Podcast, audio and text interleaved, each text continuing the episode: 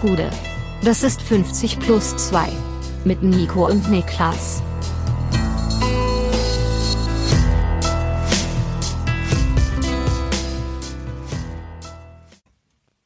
»50 plus 2, ein ganz normaler Donnerstag, Europapokalspezial, alles so ein kleines bisschen. Mein Name ist Nico Heimer mir zugeschaltet ist jemand, der nichts mehr heilig ist, denn er spielt Golf mit Leitern, Niklas Levinson. Gude, was geht ab? Wie läuft's in Dänemark, mein Lieber? Wie, wie ist das Wetter? Wie ist die Stimmung? Wo treibst du dich rum? Ich bin hoch oben an der Nordwestküste bin ich unterwegs und äh, ich bin eindringlich von meiner Mutter gewarnt worden, bezüglich des Meeres hier oben, äh, Westerhavel, wie das hier genannt wird, das ist nicht dasselbe mhm. wie die Nordsee, da muss man vorsichtig sein. Und ich bin ganz ehrlich, den Wellengang, den wir hier am Strand, der am nächsten an unserem Haus dran ist, äh, den ich ja gesehen habe, der lädt auch überhaupt nicht dazu rein, ins Wasser gehen zu wollen. Da muss man wirklich ähm, sehr, sehr risikobereit sein, um da schwimmen zu gehen. Es gibt da anscheinend so eine Art Untersog, der sehr, sehr gefährlich sein kann, wo die äh, Welle dich packt und dann im Prinzip nicht mehr loslässt. Ähm, aber ich war bereits im Wasser. Wir sind an eine Bucht gefahren, die uns von einer Local Legend empfohlen worden ist und äh, die hier vorbeikam und bei uns ähm, den Rasen gemäht hat im äh, mhm. hier am Haus am Grundstück. Hat gesagt, fahrt dahin, da kann man ins Wasser gehen. Und ich würde sagen, also mein Bauchgefühl war, weil ich war der einzige von der Achtergruppe, der tatsächlich auch schwimmen, schwimmen gewesen ist. Ich profitiere enorm davon, dass ich jetzt seit einem Jahr konsequenter Kaltduscher bin hatte ich auf diesen Moment vorbereitet quasi. Du wusstest ein Jahr lang nicht, wofür du es machst und jetzt wissen wir es. Kurze Verständnisfrage. Du hast ja gesagt, das ist nicht die Nordsee, aber auf dem Papier ist es genau die Nordsee, oder? Kann sein. ich weiß nicht genau, was Nord- und was Ostsee ist, aber mir also, wurde nur also gesagt. Wenn du an der Westküste bist, muss es ja die Nordsee sein eigentlich. Wahrscheinlich schon. Also ich weiß nur, wir haben ja, oder in, innerhalb unserer Familie gibt es ja ein anderes Ferienhaus, das in einem ganz anderen Teil von Dänemark liegt. Und da ist das Wasser oder das Meer im Allgemeinen deutlich ruhiger und entspannter. Und hier knallen halt echt schon richtig äh, assige Wellen rein in die Bucht. Da muss man schon ein bisschen aufpassen. Mm, und du hast ja eben angerissen, das will ich ja nicht ähm, unangesprochen lassen, das Thema der Mann, der auf Leitern golft oder der, der Leitergolf spielt, denn das bin ich neuerdings. Wir haben hier, wie es sich gehört, für den Urlaub viele kleine Spielchen mitgebracht. Wir haben sowas dabei wie ähm, Hufeisen werfen, wir haben äh, Boccia dabei, wir haben aber auch Leitergolf dabei. Und mein Fazit, nachdem wir jetzt einige dieser Spiele ergiebig äh, angetestet haben, ist, ich hätte den Rab geschlagen. Ah, 20 Jahre zu spät äh, kommt die Erkenntnis. Ja, aber man darf nicht vergessen, ne? auf dem Papier waren da viele gute Athleten dabei. Es waren die, die Thomas Müller-Vibes, mit denen äh, Stefan Raab sich ins Gehirn der Gegner reinge reingecreept hat, die auch häufig dafür gesorgt haben, dass er am Ende gewonnen hat. Ist meine ja, persönliche auch, These. Aber auch hier ist, ist, ist auch richtig, aber auch hier ist vieles Kopfsache. Ich beim Leitergolf musst du dir vorstellen, ich fahre einkaufen ähm, im, im Dienste der Gruppe, ich bin zwei Stunden unterwegs, ich komme wieder und alle haben sich warm gespielt, alle haben Leitergolf bereits ausgiebig getestet. Dann ist sozusagen der, der aus der Runde als der Beste hervorging, der beste Leitergolfer der verbliebenen sieben. Hat sich gestellt der hat sich gestellt, der wurde auserkoren, gegen mich zu spielen und ich habe ohne einen einzigen Wurf vorher gemacht zu, gemacht zu haben, über fünf Sätze diesen Spieler deklassiert und ich glaube, das kann man nur, wenn man über enorme mentale Stärke verfügt und ich würde mal so sagen, wenn ich das in einem Hinter in einem Hinterhof von einem dänischen Ferienhaus machen kann, dann kann ich es auch vor ein paar Millionen vor Deutschland machen. Mit Sicherheit. Ähm, die Rechnung geht immer auf. Wir müssen dann mal kurz eine Verständnisfrage stellen. Du bist ja jetzt nicht auf einem Familienurlaub, wo du deinem 80-jährigen Opa im Leitergolf einen überziehst, oder? Nee, nee, nee. nee, nee, ich bin, äh, ich bin mit äh, ehemaligen äh, Universitätsfreunden, also Menschen, mit denen ich äh, Jahre meines Lebens in Trier verbracht habe, Le Leidensgenossen der Stadt Trier, mit denen bin ich hier im Urlaub. Okay, okay, verstehe. oh Gott. Wir können auch mal sagen, wir nehmen jetzt das zweite Mal gerade auf. Das erste Mal habe ich nämlich ein bisschen was verkackt, wie ihr es äh, von mir natürlich kennt technisch unzuverlässig wie eh und je. Äh, wie kommen wir rein in diese Fußballwoche? Wahrscheinlich mit dem, was gestern Abend passiert ist. Genau, und gestern Abend bedeutet in dem Fall, wir reden über das Europa League-Finale, das Europa League-Finale vom Mittwochabend, FC Sevilla gegen AS Rom. Am Ende setzt sich Sevilla im Elfmeterschießen gegen die Roma durch, nachdem es nach 120 Minuten 1 zu 1 gestanden hatte. Es war ja so ein bisschen ein Spiel, das unter dem äh, Stern des berühmten The Dark Knight Zitates stand. Das ist das, was passiert, wenn ein unaufhaltsamer Gegenstand auf ein unbewegliches Objekt stößt. Ähm, denn wir haben einerseits den FC Sevilla, der qua Naturgesetz eigentlich die Europa League gewinnen muss Und dann haben wir äh, die von Mourinho trainierte Roma, die von einem Trainer gecoacht wurde oder wird, die bis gestern oder der bis gestern eben noch kein einziges Endspiel in seiner Karriere als Trainer verloren hatte. Also irgendetwas musste passieren, was eigentlich so nicht vorgesehen ist von der von den Gesetzmäßigkeiten der Natur her. Und genau das ist passiert. Also erstmal, was vorgesehen war, war natürlich in schöner Tradition, zumindest wenn ich an letztes Jahr denke, war auch dieses Europa League-Finale mehr oder weniger nicht anzugucken. Ähm, letztes Jahr lebte es für mich persönlich davon, dass die Eintracht dabei war. Dieses Jahr lebte es für mich persönlich von überhaupt nichts nach äh, 60, 70 Minuten. Ähm, ich kann gestehen, ich bin ausnahmsweise früh ins Bett gegangen. Ich habe die Verlängerung und das Elfmeterschießen nicht gesehen, weil ich die zweite Halbzeit so zum Kotzen fand. Es war ein ganz, ganz furchtbares Fußballspiel. Da müssen wir gar nichts, gar nichts vormachen. Das war ganz, ganz schlimm, hat keinerlei Spaß gemacht, das anzuschauen. Alles, was dieses Spiel hatte, war das Spannungsmoment. Das war das Einzige, was dieses Spiel am Leben gehalten hat, was dafür gesorgt hat, dass man bereit war, das zu gucken. Denn fußballerisch war das absolute Magerkost, die ja irgendwo auch zu erwarten gewesen ist, ähm, vor allem von Roma-Seite aus. Leverkusen-Fans werden wissen, ja, zu welchen oder wozu José Mourinho und seine Mannschaft bereit ist, die Dinge, die sie bereit sind zu tun, um weiterzukommen und zu gewinnen.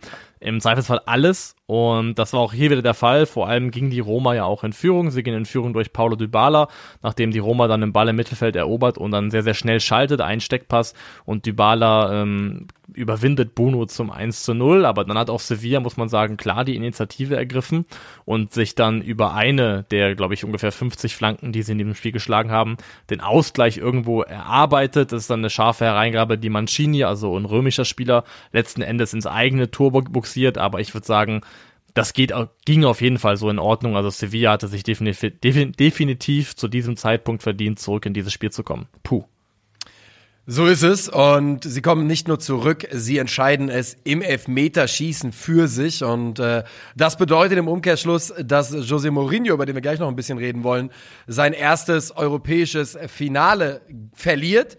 Das heißt aber auf der anderen Seite auch, dass äh, José Luis Mendilibar oder José, wenn der Spanier ist vielleicht auch, bin ich mir nicht ganz sicher, sein erstes europäisches Finale gewinnt. Es ist sein fünftes Spiel überhaupt europäisch. Und der Mann, der als Feuerwehrmann zu Sevilla geholt wurde, gewinnt den siebten Europa League-Titel für die Andalusier. Und das ist tatsächlich auch die, der Teil der Geschichte, der ganz schön ist, für den man sich so ein bisschen erwärmen kann. Denn Mendilibar ist ja schon 62 Jahre alt, das ist ja kein Trainertalent mehr in irgendeiner Form. Das ist ja eigentlich immer, wo man sagen würde, der hat den Großteil seiner Trainerkarriere absolut hinter sich und seine langjährigsten Stationen bisher, das waren Valladolid, Osasuna und zuletzt eben SD Eibar, wo er mehrere Jahre aktiv war, also alles Mittelfeld bis unter, unteres, äh, untere Tabellenregionen-Clubs in Spanien, bei denen er achtbar gearbeitet hat. Er war bei Eibar auf jeden Fall sehr, sehr erfolgreich gemessen an den Möglichkeiten, die der Verein hat und hatte. Das kann man nicht anders sagen. Aber bei Sevilla ist er so ein bisschen eigentlich reingestolpert in das Amt insofern, dass sie eben ihn, wie du gesagt hast, als Feuerwehrmann geholt haben und er ist mit ähm, unheimlich schlechten Standing gestartet. Es wurde nicht viel von ihm, von ihm erwartet. Sevilla hat ja auch eine katastrophale Saison gespielt, lag zu dem Zeitpunkt auf Platz 14 in der Liga mit 28 Punkten aus 26 Spielen. Das waren damals zwei Punkte Abstand zum ersten Nicht-Abstiegsplatz oder zum ersten Abstiegsplatz, so rum. Und Mendilibar hat jetzt in elf La Liga-Spielen äh, 21 Punkte geholt, sechs gewonnen, drei Unentschieden, zwei Pleiten, hat diese Mannschaft absolut stabilisiert. Und das ist dann auch eine kleine Story, für die ich mich definitiv so ein bisschen erwärmen kann. Ich auch. Und das muss man dann auch in diesem Finale fast schon händisch suchen, so einen Moment. Denn ähm, wie du schon sagtest, es gab spielerisch nicht allzu viel zu, zu bewundern. Am Ende ist Bono, äh, der bereits für die spanische Nationalmannschaft im Tor von Marokko bei der Weltmeisterschaft, glaube ich, zum Albtraum wurde. War das Spanien? Genau, da hat er, glaube ich, sein, ne? drei gehalten, die ersten drei direkt. Und hier hält er die Elfmeter zwei und drei und äh, hält somit natürlich auch den Sieg für Sevilla fest, die, ich habe es ja gerade gesagt, den siebten Titel gewinnen. Der erste davon 2005, 2006. Das heißt, wir reden von irgendwie 17, 18 Jahren, in denen die siebenmal die Europa League gewonnen haben. Absolut wahnsinnig. Es ist ihr Wettbewerb, daran gibt es keinen Zweifel. Und ich glaube auch, dass es irgendwann hat es auch diesen so eine Art Zustand oder Status der selbsterfüllenden Prophezeiung erreicht, wo man weiß, wenn Sevilla dabei ist, das ist in deren Köpfen drinne, dass die das einfach gewinnen und das ist auch, glaube ich, irgendwann zwangsläufig auch in den Köpfen der Gegner drinne, dass man, wenn man in der Europa League auf den FC Sevilla trifft, ist das was anderes, als wenn man auf die trifft in der Liga und was anderes, wenn man auf die treffen würde in der Champions League. Dieser Wettbewerb ist irgendwie einer, der gehört einfach den Andalusiern. Das ist einfach so.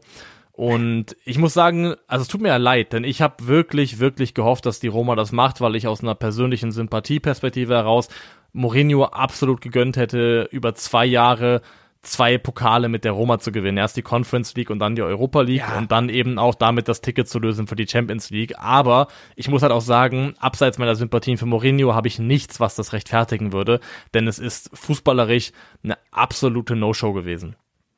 Es war grausam. Mein Vater hat mir geschrieben, Hauptsache nicht der Maurermeister, als das Spiel gelaufen war. Und ähm, ja, was soll ich sagen? Ne? Also ich war auch mit leichten Sympathien, einfach auch, weil Sevilla hat das Ding vorher sechsmal gewonnen und erstmal Mourinho. Ich bin ein Freund von solchen Mythen, das ist auch kein Geheimnis. Man will, dass er dann das nächste europäische Finale gewinnt. Die Roma ist mir als Verein näher als der FC Sevilla, auch das ist kein Geheimnis. Von daher hätte ich mich da auch gefreut, aber du hast es gesagt. Die Roma hat uns in diesem Spiel nichts angeboten, wo man danach hätte sagen können, ja, schade, Pech gehabt, dass sie dieses Ding nicht gewonnen haben. Das war wirklich grausam. Äh, möchtest du noch über das Spiel reden oder über José Mourinho als, als Ganz, erstes oder als Also, das ist, glaube ich, ich kann kurz über das Spiel reden und damit eigentlich, glaube ich, ne, können wir einen fließenden Übergang nehmen zum Thema José Mourinho. Denn, also, sie hatten natürlich noch die ein oder andere größere Chance, aber alles waren halt Produkte von ruhenden Bällen. Ne? Es war einmal Smalling ganz am Ende, glaube ich, wo der Kopfball noch die Latte küsst. Ja. Es gab vorher noch mal eine andere Standardchance, die relativ gefährlich war, wo, glaube ich, am Ende Ibanez den Ball nicht richtig trifft. Und ja. dann gibt es noch den den Freistoß, der so über die Mauer gelupft wird in den Lauf von Bellotti, wo ähm, Bruno auch nochmal mit der Hand dran war. Also über Standards hat die Roma Chancen gehabt, aber um mal sich ein Bild davon zu machen, wie passiv, wie passiv die tatsächlich gespielt haben. Sevilla beendet dieses Finale hier mit 67 Prozent Ballbesitz und ist selbst eine Mannschaft, die unter Mendilibar in La Liga im Schnitt knapp 45 Prozent äh, Ballbesitz hatte. Also auch keine Mannschaft, wo man jetzt sagen könnte, das ist für die normal, so viel den Ball zu haben. Und wenn du gegen eine Mannschaft, die selber eigentlich auch durchaus mal passiv spielen kann, die sich zurückzieht, die gar nicht so viel vom Spiel haben möchte, so wenig selber den Ball siehst und auch gar nicht haben willst, dann ähm, wirst du irgendwo auch abgestraft. Also die Roma hat mit Dybala und Pellegrini im Laufe des Spiels zwei ihrer wahrscheinlich besten Elfmeterschützen auswechseln müssen. Und wenn du weißt, die sind raus, wenn du weißt, Sevilla hat Bono im Tor und einen absolut herausragenden Keeper bei elf Metern, dann musst du in meinen Augen auch als Roma und auch dann natürlich auch in Form von Instruktionen des Trainers ein bisschen mehr auf Sieg gehen, ein bisschen mehr darauf gehen, das Spiel zu entscheiden. Und wenn du das nicht tust, dann lässt du dich eben auf dieses Lotteriespiel ein. Und dann haben sie jetzt in dem Fall einfach die verdiente Quittung kassiert. So ist es. José Mourinho selbst äh, sagt, ich habe fünf Finals gewonnen, aber ich war nie stolzer als heute. Ähm, ich glaube, das kann man unter die klassischen. Mourinho weiß, wie man eine Mannschaft führt, wie man eine Gruppe Menschen führt. Und ich glaube, das kann man darunter abtun, denn ähm, es war ein furchtbarer Auftritt. Ähm, und Mourinho selbst, bei dem ja vor diesem Spiel ein bisschen spekuliert wurde, wo geht's hin für ihn? Ähm, inzwischen auch 60 Jahre alt, also auch er sicher, mit Sicherheit kein Trainertalent mehr. Und ich glaube, da sind wir uns, glaube ich, auch einig, mit diesem, mit dem Titel hätten die da gestern gewonnen, wären für ihn vielleicht nochmal Türen aufgegangen. Jetzt sehe ich ihn nicht bei einem absoluten Top-Club in der kommenden Saison.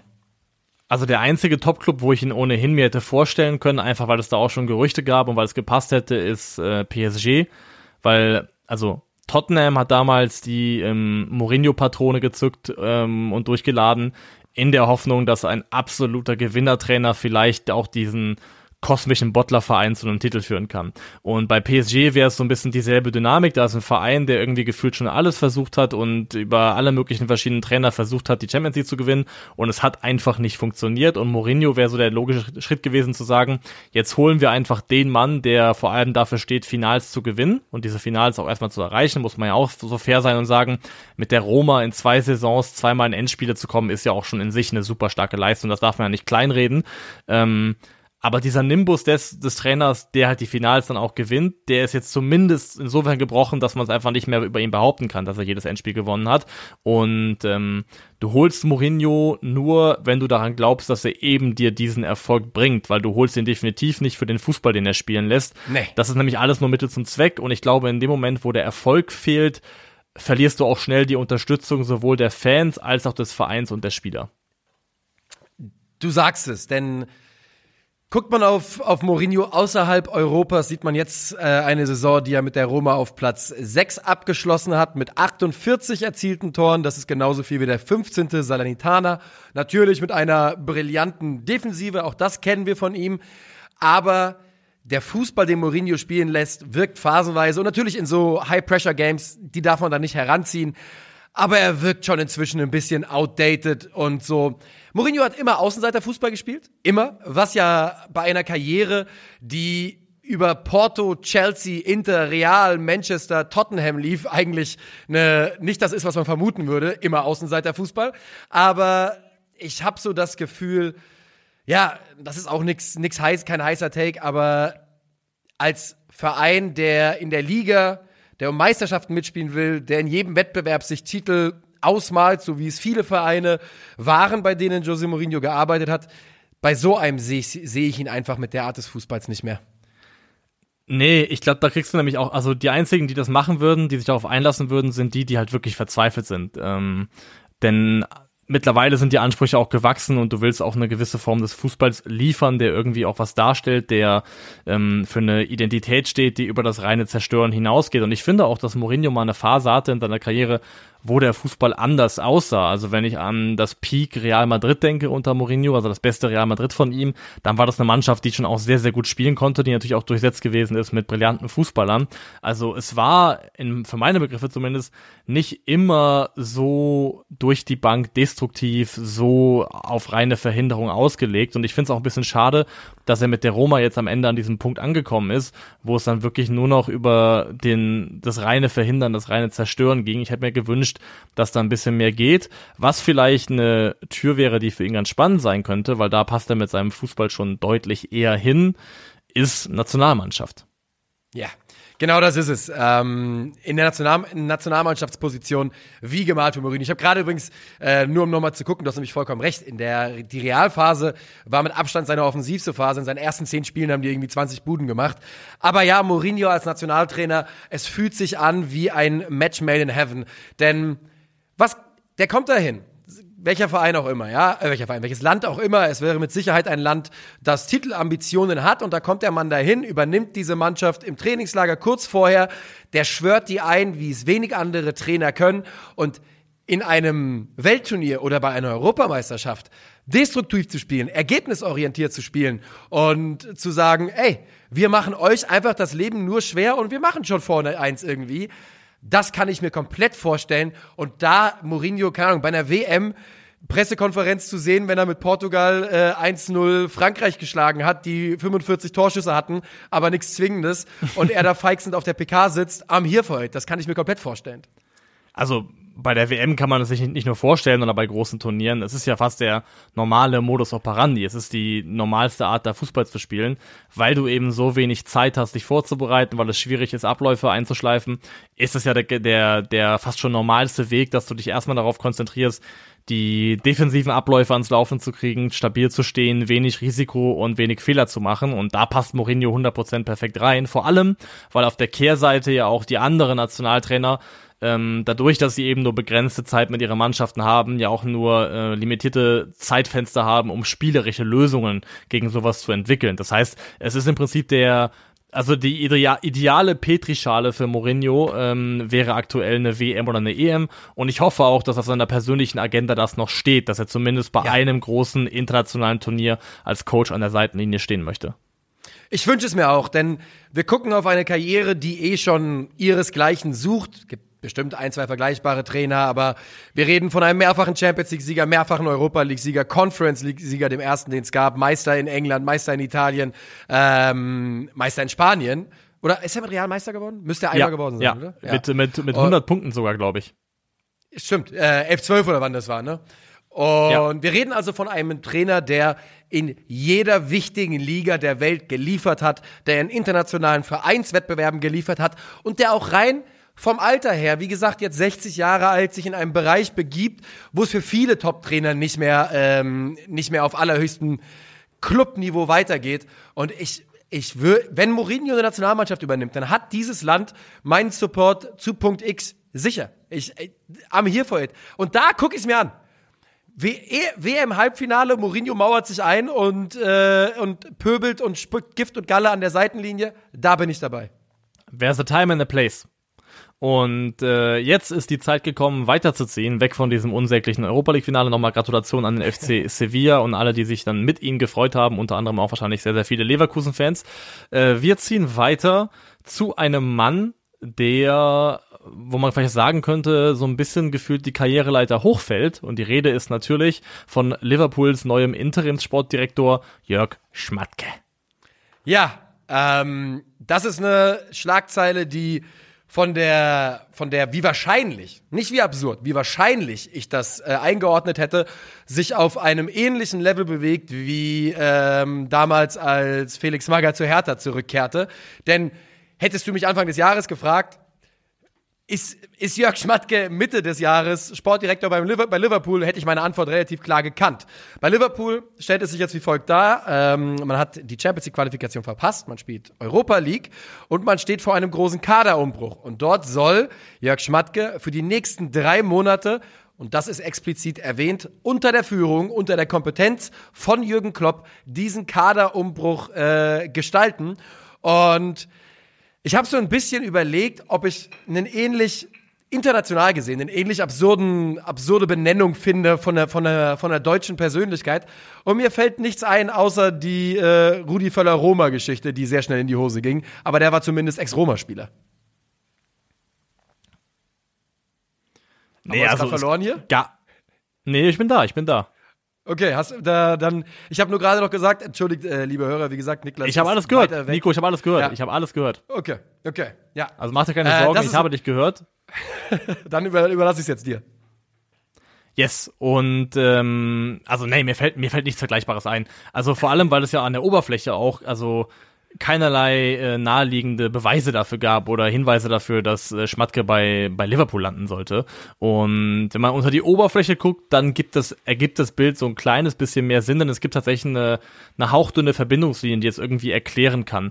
Ähm, Marc Kosicke ist der Berater von Jürgen Klopp und der hat, als bei Liverpool die Frage aufkam, okay, wer soll Julian Ward ersetzen, wenn es auch nur kommissarisch ist, ähm, vorgeschlagen, hier, Jörg Schmatke, der ist äh, gerade frei, der hat viel Erfahrung und der könnte dann einen vernünftigen Job machen und den hat er empfohlen, weil er ihn eben schon kannte aus der direkten Zusammenarbeit. Denn Marc Kosicke ist nicht nur der Berater der Jörg Klopp, sondern auch der Berater des vielleicht zweitbesten deutschsprachigen Trainers, Florian Kofeld. Und mit dem hat Jörg Schmatke ja bereits ähm, beim VfL Wolfsburg zusammengearbeitet und Schmatke soll wohl auch jemand gewesen sein, der sich damals stark gemacht hat dafür, dass Kofeld VfL-Trainer bleiben soll.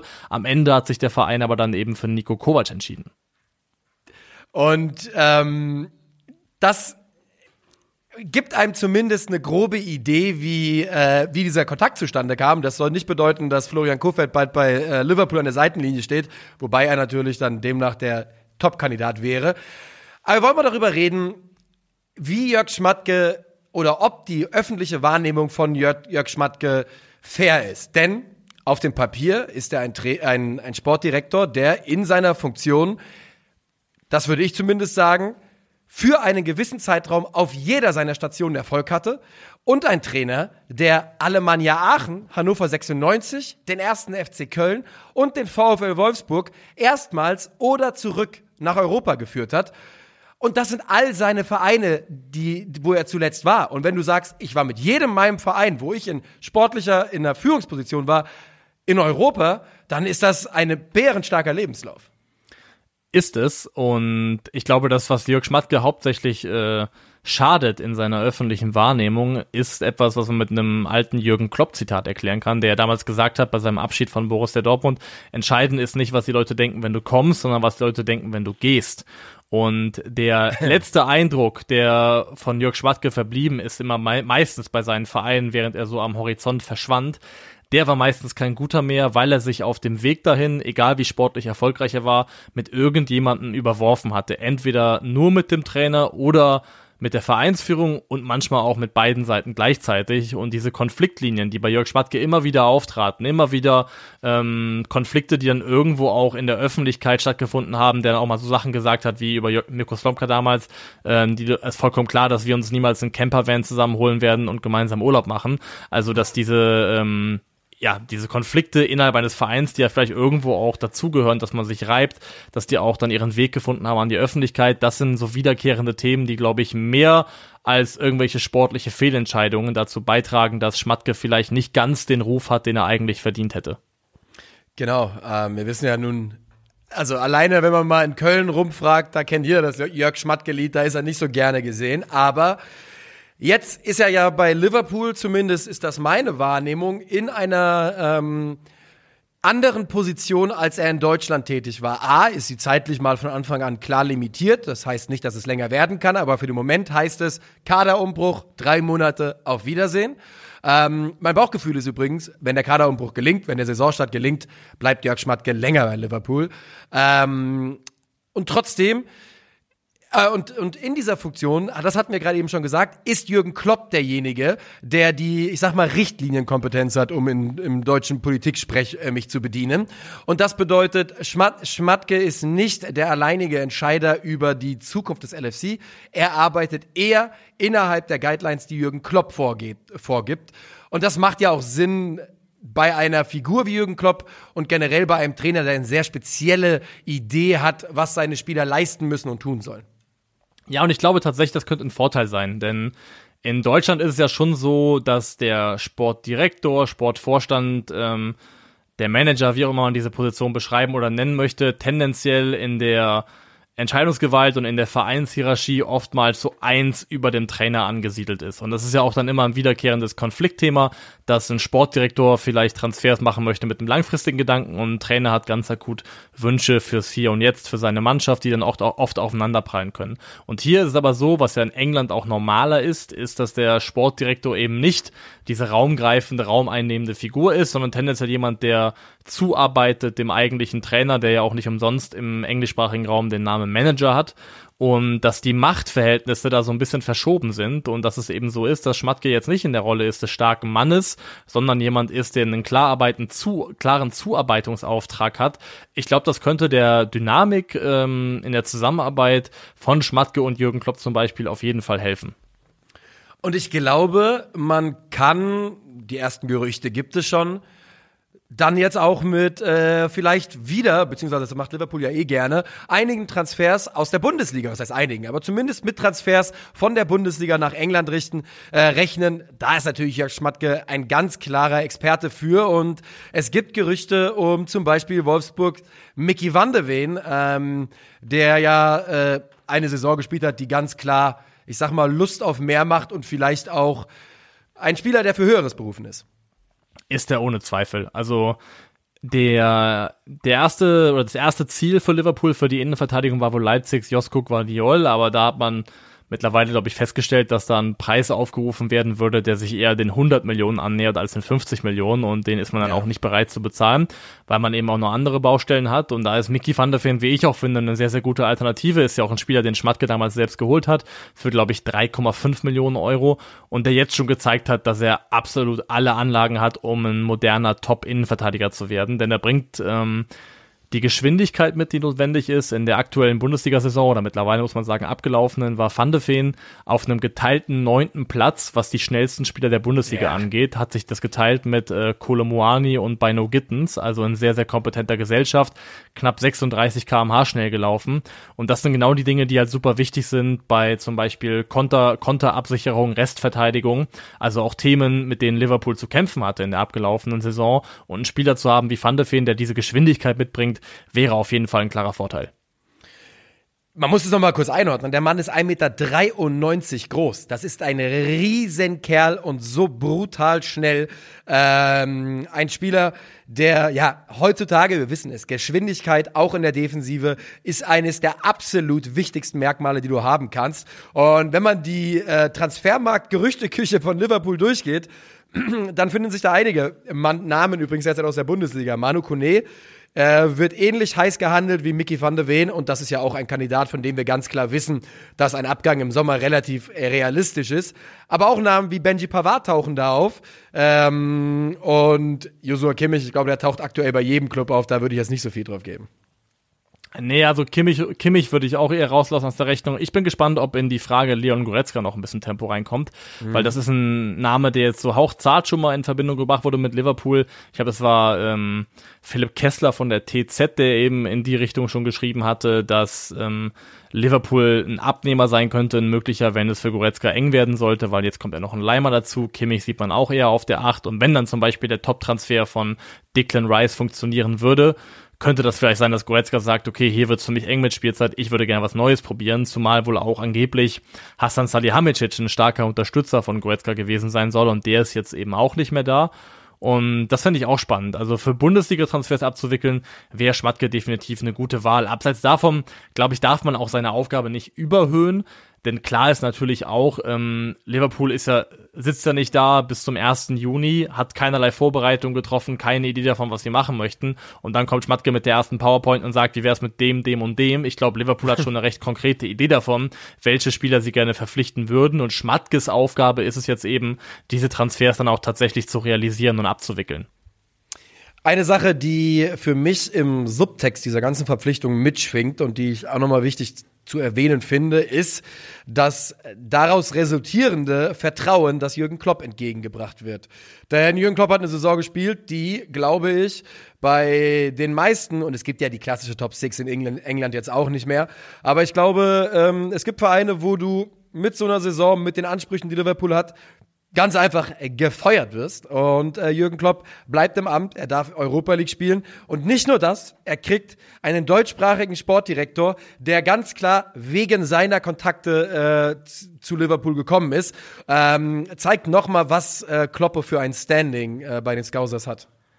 Und ich glaube, das hat er sich auch natürlich erarbeitet, sowohl über sportlichen Erfolg als auch über Charisma und über eben ja die Reputation und das Standing, was er sich als Mensch auch in Liverpool aufgebaut hat. Das ist, glaube ich, ganz klar. Und ich bin dann auch sehr, sehr gespannt auf die kommende Saison. Denn man muss ja schon sagen, dass die zweite Saisonhälfte Liverpools deutlich besser war, dass sie einen unheimlich spannenden Schlüssel gefunden haben, auch offensiv wieder variabler zu werden mit dem, äh, mit der Nutzung von Trent Alexander-Arnold in einer, aus einer Mittelfeldposition heraus im eigenen Ballbesitz. Endlich! Endlich und bin auch gespannt, ob das dann auch ähm, Fortsetzung findet in der neuen Saison. Ich wäre überrascht zumindest, wenn nicht, weil das hat eigentlich über weite Strecken sehr, sehr gut funktioniert.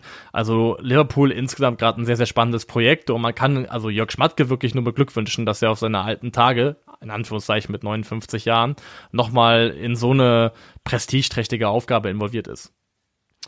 So ist es und äh, wir, wir sind auf jeden Fall gespannt. Ich ähm, die Reaktion der englischen Fans war natürlich wie zu erwarten, who is that man? Und das ist ja aber auch ehrlicherweise, wenn du ein Weltclub bist wie Liverpool und dann Jörg Schmatke holst, äh, ich prügel gerne auf englische Fans ein, ist Top 3 meiner Beschäftigungsmaßnahmen, äh, wenn mir langweilig ist. Aber äh, ich glaube, da kann man ihnen keinen Vorwurf machen.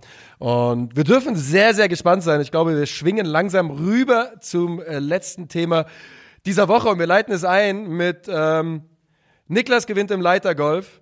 Hamburg steigt nicht auf, Dortmund wird nicht Meister, alle, Deutschland wird nicht Eishockey-Weltmeister, alle Sportergebnisse gehen in die falsche Richtung.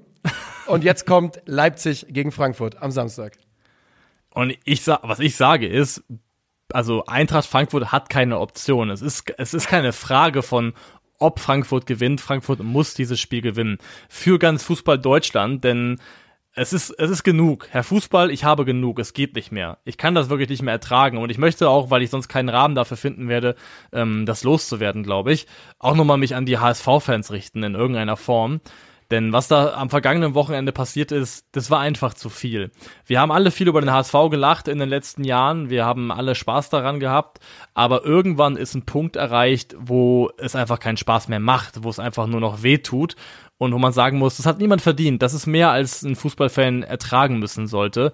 Denn, also, es ist ja okay, dass Heidenheim direkt aufsteigt. Wenn die 3-0 gewinnen in Regensburg, so what? Aber diese Art und Weise, das ist einfach nur noch sadistisch. It's the hope that kills you. Dass die in der 90. Minute quasi diesen Krumen ge äh, gefüttert bekommen, von wegen, es ist 90. Minute und ihr seid aufgestiegen aktuell. Es ist brutal. Heute kommt das Fracalcio, ähm, das eigentlich am Dienstag kommen sollte, bisschen verspätet diese Woche. Ähm, und das habe ich auch darüber geredet. Ich will, der, die HSV-Fanbase hat einen Jammer-Freifahrtsschein für mindestens ein Jahr. Keine deutsche Fanbase, keine hat mehr gelitten als der HSV in den letzten zehn Jahren. Es ist nicht mehr, das ist nicht mehr menschenwürdig. Und ich habe es an Frau Calcio gesagt und ich sage es auch hier, wir bewegen uns in einem Bereich, wo der HSV das deutsche Gesundheitssystem zu sehr belastet mit dem, was er seinen Fans antut. Es ist absolut, absolut wahnsinnig. Und an dieser Stelle nutzen wir das für einen kurzen Teaser. Heute Abend, wenn ihr schon am Donnerstag hört, Watch Along Calcio Berlin, Relegationshinspiel gegen den VfB Stuttgart mit mir und Christoph.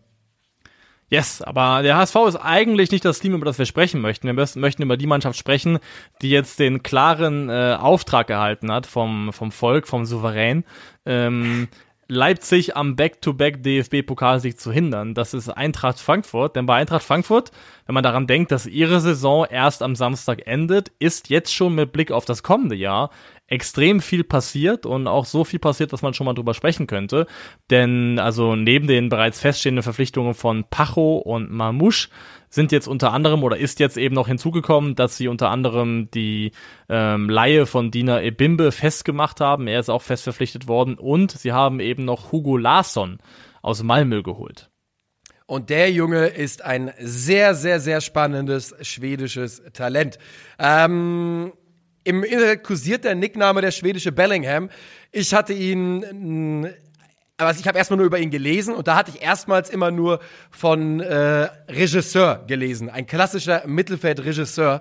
Und ich glaube, du hast dir ein bisschen was angeschaut in unserem Scouting-Tool heute. Äh, ich kam ehrlicherweise nicht dazu.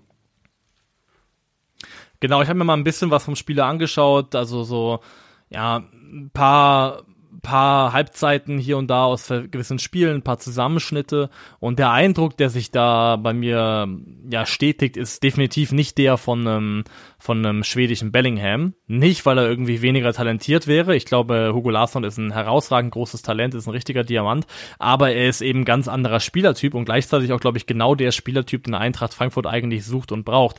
Denn was ja irgendwie gefehlt hat, ist ein passsicherer, pressingresistenter Spielmacher aus der Tiefe heraus. Jemand, der von da aus die Fäden ziehen und organisieren kann. Und genau das ist, glaube ich, Hugo Larsson vom Profil. Er ist in der Allsvenskan, also der schwedischen Liga, in der Saison der Spieler mit den zweitmeisten Pässen pro 90 Minuten, ist Platz 15 bei der Passgenauigkeit, bewegt sich da um die 90 Prozent herum. Und wenn man da bedenkt, dass ganz viele der Spieler, die vor ihm sind, ich glaube elf davon einfach nur Innenverteidiger sind, dann zeichnet mhm. das nochmal ein drastischeres Bild, spielt gleichzeitig auch sehr, sehr viele progressive Pässe, ist da auf Platz 13 in der Liga. Auch da wieder viele Verteidiger vor ihm.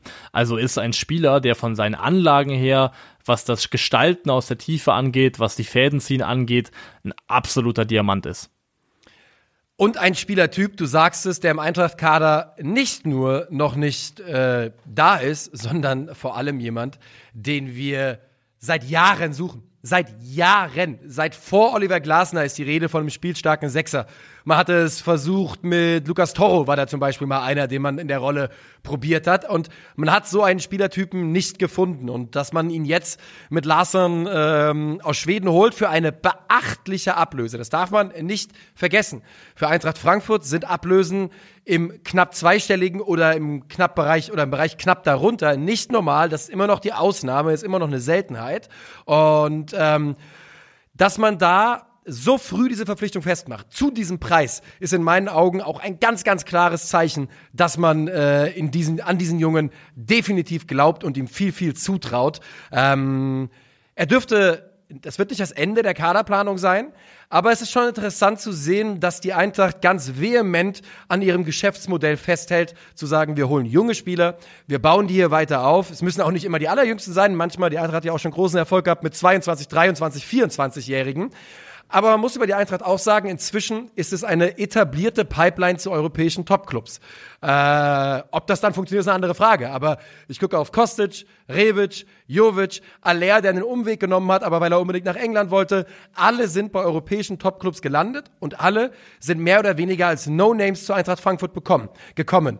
Und dass die Eintracht sich in diesem oder als so ein Verein etabliert, ist, glaube ich, genau das Richtige für die SGE das ist der einzige Weg, den du hast als Verein, der jetzt nicht irgendeinen finanzielles Backing hat, was die üblichen Spiel Spielregeln aushebelt. Der einzige Weg, den du hast, um dich sukzessive wirtschaftlich an die anderen Clubs, die doch über dir stehen, ranzupirschen, ist über konsequentes, gutes Einkaufen und Verkaufen, also um ähm, Werte zu generieren über Spieler, über junge Spieler. Und dafür ist diese Mannschaft, die jetzt auch da in der kommenden Saison gegebenenfalls da sein wird, einfach wie gemacht.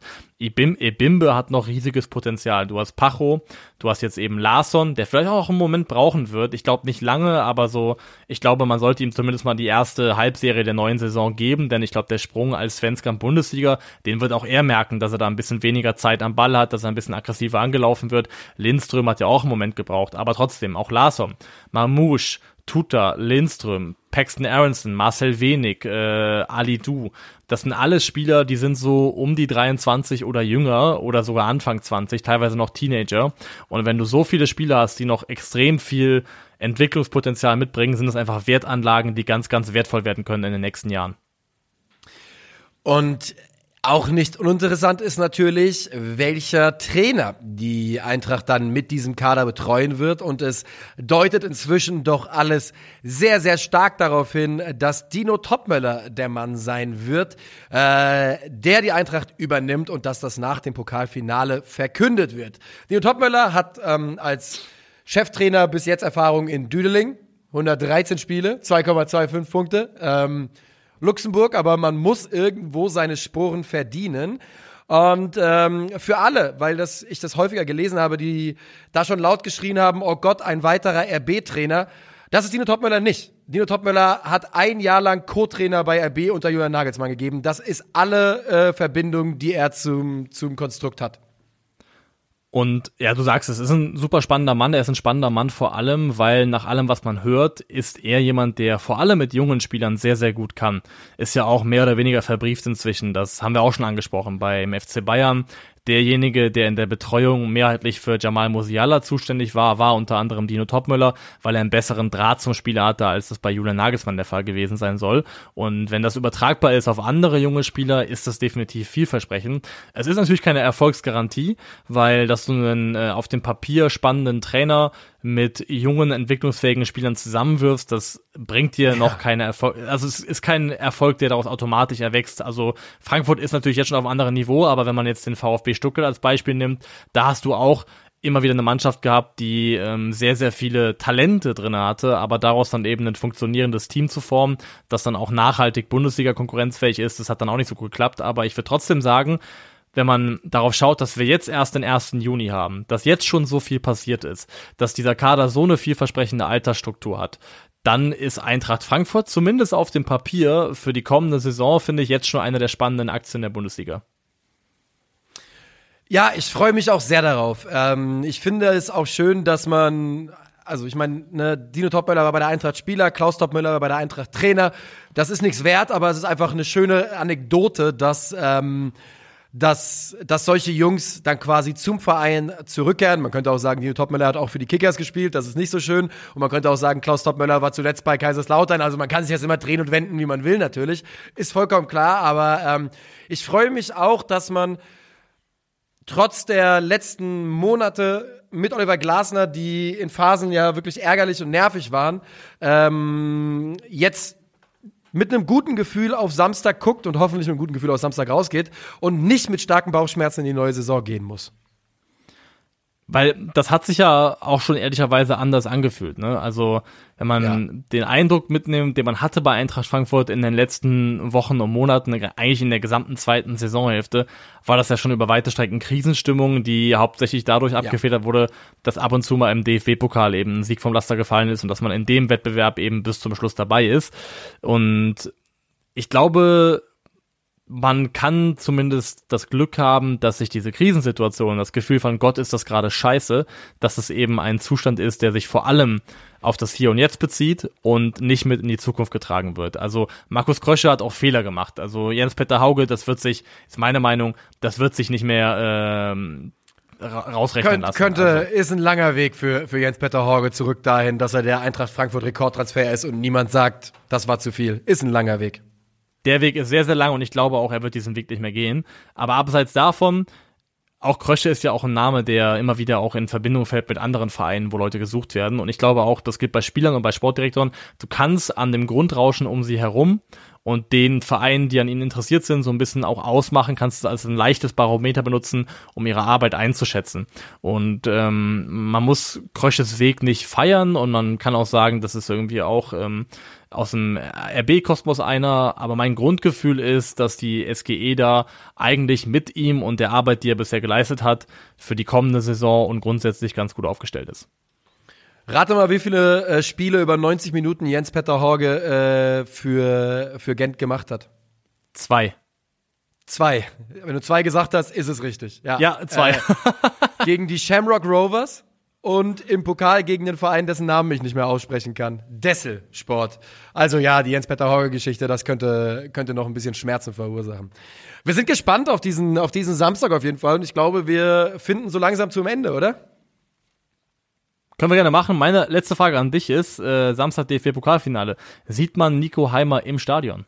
Nein, leider nicht. Hey, also ich streame ja für die Eintracht und den Deal haben wir ja ausgemacht. Da hatte die Eintracht den Pokalsieg gerade zwei Jahre im Rücken und es sah jetzt nicht so aus, als wäre es in der unmittelbaren Planung jedes, jedes Jahr ein Endspiel zu erreichen. Ähm, letztes Jahr Sevilla, hier aus dem, aus dem Culture-Studio gestreamt, gewonnen, das war gut. Dieses Jahr, wir haben richtig dran geackert, dass ich aus der, von der Pressetribüne aus ein Watchalong machen kann. Wir waren kurz davor, dass es klappt. Ich will jetzt niemandem da die Schuld irgendwie zuschieben. Am Ende funktioniert's nicht. Und das bedeutet, Eintracht Frankfurt spielt wieder ein Finale. Ich bin wieder nicht dabei. Aber wenn man ganz ehrlich ist, hat das die letzten Male Glück gebracht. Von daher hoffen wir, dass es so bleibt, denn in dem Fall ist es nicht nur in Frankfurts Interesse, es liegt, äh, also es ist, in ganz, es ist in ganz Deutschlands Interesse, muss man sagen. Ähm, davon hängt so ein bisschen ab, wie diese Saison endet für mich, denn aktuell sind wir auf Kurs Vollkatastrophe, also wenn im Worst Case Leipzig gewinnt und eine Woche darauf noch äh, City die Champions League gewinnt, dann ist es eine der schlimmsten Saisonfinals, an die ich mich in den letzten Jahren erinnern kann, zumindest ja. was den Ausgang angeht. Und von daher ähm, auch von einem Lautern-Fan sind in dem Fall die Daumen am Wochenende für die SGE gedrückt. In den Farben getrennt, im Hass vereint. Wir bedanken uns für eure Aufmerksamkeit. Nochmal kurz der Fahrplan für die nächsten Tage. Heute Watch Along, Relegation bei Calcio Berlin. Morgen 50 plus 2 Tourtickets kaufen. Samstag Eintracht Frankfurt Watch Along, wenn ihr Bock habt, äh, auf Twitch mit mir Pokalfinale. Und dann mit Niklas Levinson wieder in Berlin am Dienstag Relegationsrückspiel. Das war's von uns. Wir wünschen Niklas auch einen schönen Urlaub und sagen, macht's gut. Ciao, ciao.